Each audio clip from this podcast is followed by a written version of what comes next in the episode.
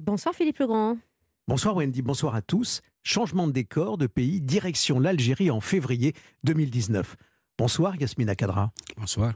Vous êtes l'un des écrivains vivants les plus célèbres au monde, un écrivain autodidacte, d'abord clandestin, puis sous votre nom d'auteur que vous devez à votre épouse après une carrière militaire en Algérie.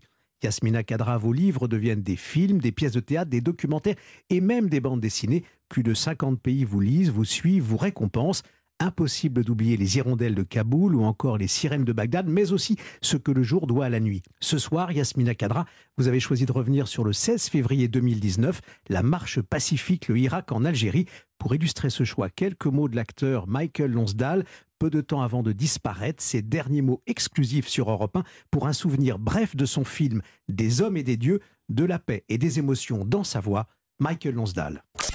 C'est vraiment le lieu de la sainteté c'est impressionnant de savoir et d'avoir pu parler et vivre avec des gens prêts à donner leur vie. Avec des gens prêts à donner leur vie, c'est ce que disait Michael Lonsdal. Derrière cette date que vous avez choisie, ce 16 février 2019, Yasmina Kadra, il y a aussi cette volonté d'une marche pour la paix, mais au fond aussi d'un combat pour la liberté. C'est surtout un combat pour la dignité. L'Algérie ne mérite pas ce qu'elle est en train d'endurer tous les jours. Et j'ai choisi exprès le 16 au lieu du 22, parce que c'est ce jour-là que l'éveil, le miracle de l'éveil s'est produit. Et donc c'est aussi rendre euh, à César ce qui appartient à César. Derrière ce 16 février 2019, euh, Yasmina Kadra, vous avez choisi de nous raconter ce soir, il y a toute une nouvelle génération qui, euh, qui avance, qui marche? Oui, en plus, c'est une très belle génération.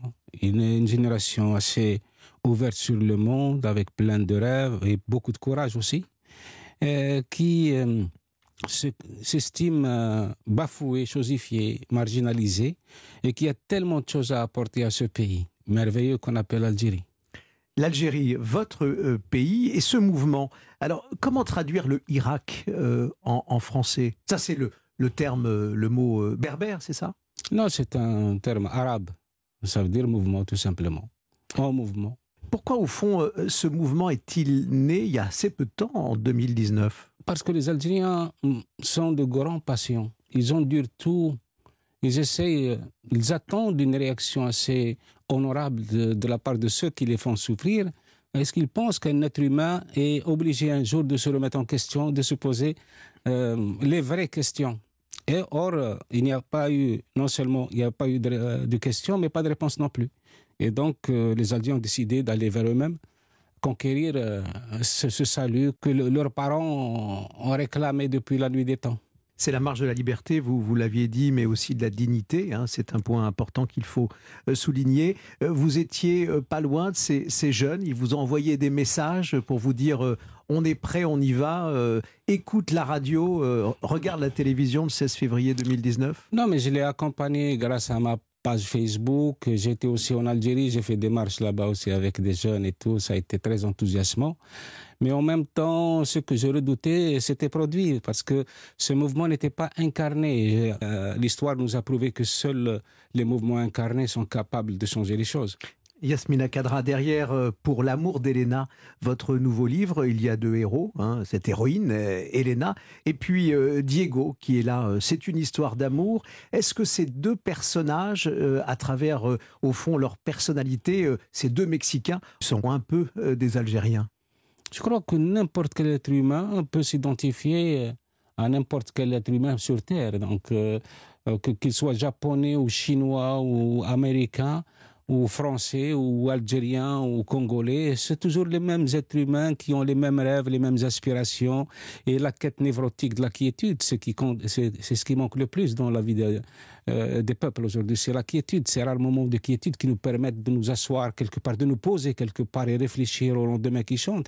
Le, pays, hein, le Mexique, est, tient aussi un rôle important. Les paysages, les symboles, les traditions, euh, les contrastes extrêmes euh, avec euh, la mort au, au, coin de la rue. Hein. Il, y a, aussi cette, violence sous-jacente dans, votre roman qui euh, a une emprise hein, euh, autour des faits divers. On, on sent qu'il a été inspiré par euh, des actualités. Mais attention, le Mexique n'est pas que la violence. Hein.